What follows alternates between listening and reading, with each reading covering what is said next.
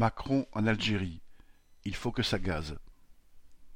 Lors de son voyage en Algérie, Emmanuel Macron n'a eu de cesse de mettre en scène le « partenariat renouvelé avec la France ». On est loin de ses déclarations d'octobre 2021 qualifiant les dirigeants algériens de « système politico-militaire ». Mais les affaires sont les affaires et le gaz algérien vaut bien un petit changement de discours.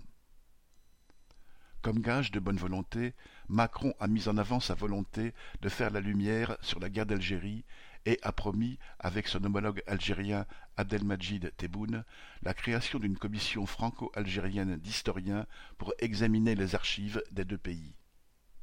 Il espère que ces travaux lui permettront de mettre sur un même plan les violences qu'ont pu commettre les combattants du FLN et les crimes de l'armée française, les renvoyant pour ainsi dire dos à dos. Point n'est pourtant besoin de fouiller les archives pour savoir que l'impérialisme français est le seul responsable de toutes les atrocités qui ont eu lieu en Algérie, depuis la conquête, où des populations furent enfumées dans les grottes où elles s'étaient réfugiées, jusqu'à la répression sauvage lors de la guerre d'indépendance.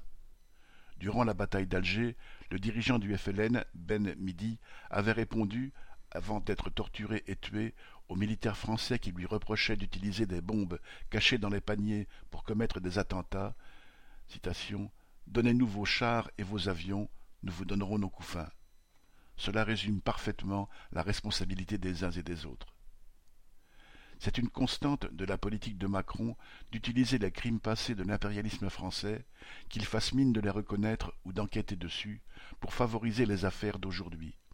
Il l'a fait au Cameroun, au Rwanda, en Algérie, et ses crimes sont si nombreux qu'il a encore largement de quoi faire ailleurs.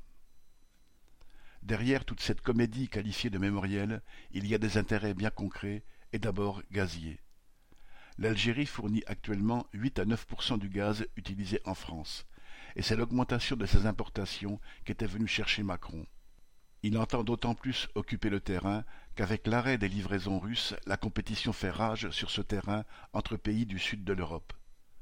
La société algérienne Sonatrach devrait ainsi signer un contrat avec Engie garantissant une augmentation de 50% de ses fournitures à la France. Elle avait fait de même dès le mois d'avril avec l'italienne Eni. Le Sahel est un autre sujet discrètement abordé du partenariat renouvelé franco-algérien. Macron a rencontré la chef de l'armée et du renseignement militaire algérien pour solliciter leur aide. L'armée française a dû quitter le Mali, mais Macron entend bien qu'elle continue à défendre les intérêts de l'impérialisme français dans la région, et l'Algérie est depuis longtemps impliquée dans tout ce qui s'y passe. En fait de « devoir de mémoire », il a surtout été question des intérêts de l'impérialisme français. Daniel Mescla